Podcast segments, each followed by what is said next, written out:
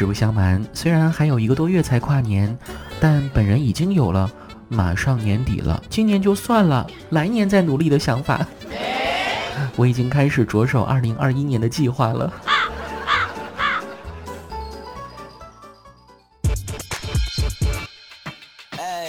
Nothing to do. Yeah, this one. Nothing to do. 嗨，我是子木，去你的段子，精彩继续。今年的十一月份，对于吃瓜群众们来说，真的是忙坏了。月初为全国最有钱的人操心，月中呢为全球最有权的人操心，等到月末，终于考虑自己了，为自己准备二零二一年的吃瓜计划。关于美国大选，尽管子木对政治一窍不通，对美国的选举制度也一知半解，但架不住这些天网友们的段子啊，简直是一个比一个精彩啊！先来看一段励志的文案：看到七十四岁与七十七岁的两位老人为了一份工作还争吵的这么激烈，你的人生还有什么借口不努力呢？可是他们终究争的是美国总统啊！全世界最有权力的人拥有的宝座位置，换我的话，一百岁我也愿意啊！前提要活到一百啊！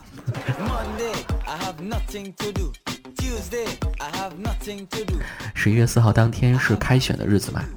有条朋友圈转疯的段子，大家都好奇下一届美国总统到底是谁。但是今天统计选票的工作人员都已经下班了，明天继续点票。数不完呢，就拖到后天、大后天。这种拒绝加班的态度，值得我们所有国内的公司学学。你司的 PPT 呀、破会议呀、领导讲话，还能比美国大选更要紧吗？虽然知道这只是个段子，但是这种态度还是值得学习的。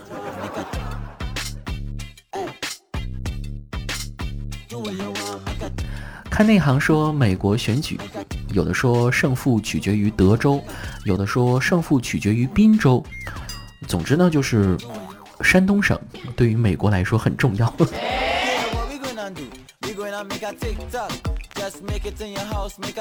而事到如今，这场大选的结果基本浮出水面。我在对拜登充满期待的同时呢，也依稀同情一下川普。真的好惨一老爷爷啊！终于有了和很多美国人2020年同样的经历。感染新冠，外加失业，还可能马上就要被房东赶出去，回家又被老婆孩子所嫌弃。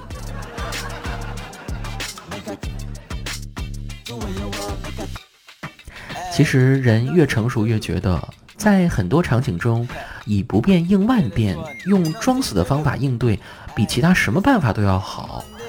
比如，当有人让你帮忙砍一刀的时候。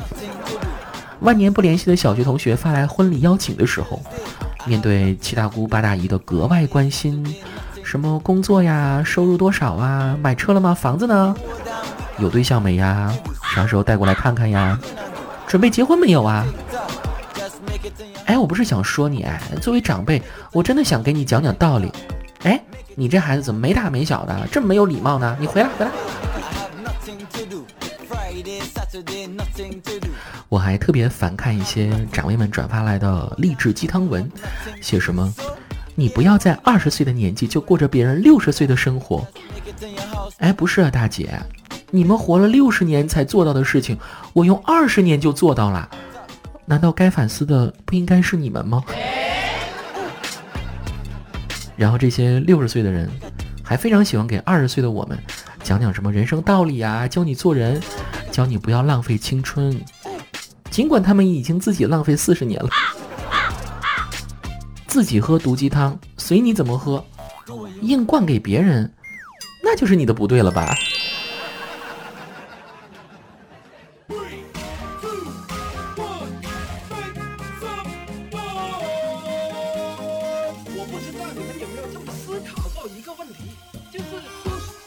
尤其长辈们最爱说，想不通你们年纪轻轻怎么这么爱睡觉呢？哎，现在能睡不多睡睡，以后老了想睡都睡不着，说的不就是你们吗？真的，想什么时候睡觉就什么时候睡觉，真的太爽了。晚上睡不着就继续玩，白天睡不醒就继续睡。不想在床上睡就瘫在沙发上睡，不用定闹钟，不用担心有人找。真的，我疫情期间就是这么过的，结果就是胖了三十斤。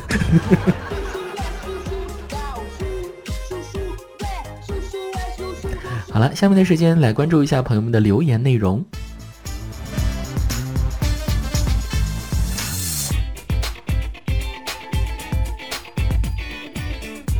一位叫 Peter 的朋友，我猜可能是刚考了公务员，还是说去了什么事业单位之类的啊？问的都是职场类的问题，并且有的还跟社交礼仪有关，一口气给我出了三连问，你就不怕我坑你吗？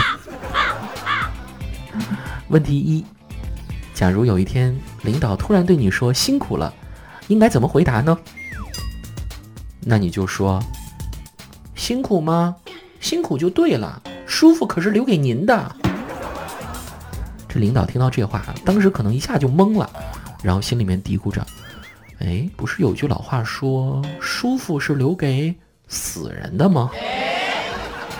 哎，子木，你在拐弯骂我是不是啊？啊，领导没有没有，我哪有拐弯啊？我这么直接的在骂你，我可是直男。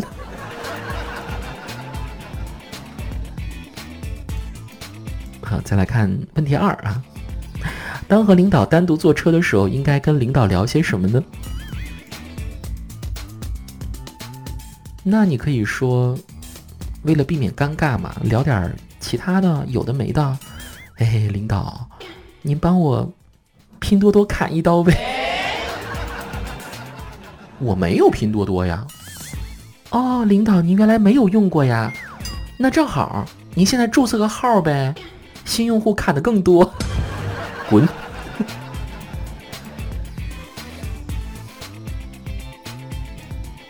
最后问题三，哎，今天听节目的朋友，你们都赚到了啊！一下子就掌握了三个离职小技巧。问题三，假如你在饭桌上被领导问你怎么不喝呀？是不是瞧不起我呀？你应该怎么回复呢？那你就回答。啊，领导，你要这么想，我也没办法。这一看就是老渣男了，有不少分手经验。其实，我刚想到一个，可能听起来会让领导觉得你情商比较高啊，但是稍微有点自损的一种回答，就是啊，领导您误会了，我怎么会看不起您呢？我这个酒量，我是看不起自己呀。哎，子墨，你跟我少来这套啊！那个张总说，你上周还陪他喝半斤呢。啊，是啊，领导，就是上周跟张总喝完之后，我才知道我有多么看不起我自己呀。就凭我这个随机应变的应对水平，我不考个公务员，可惜了了都。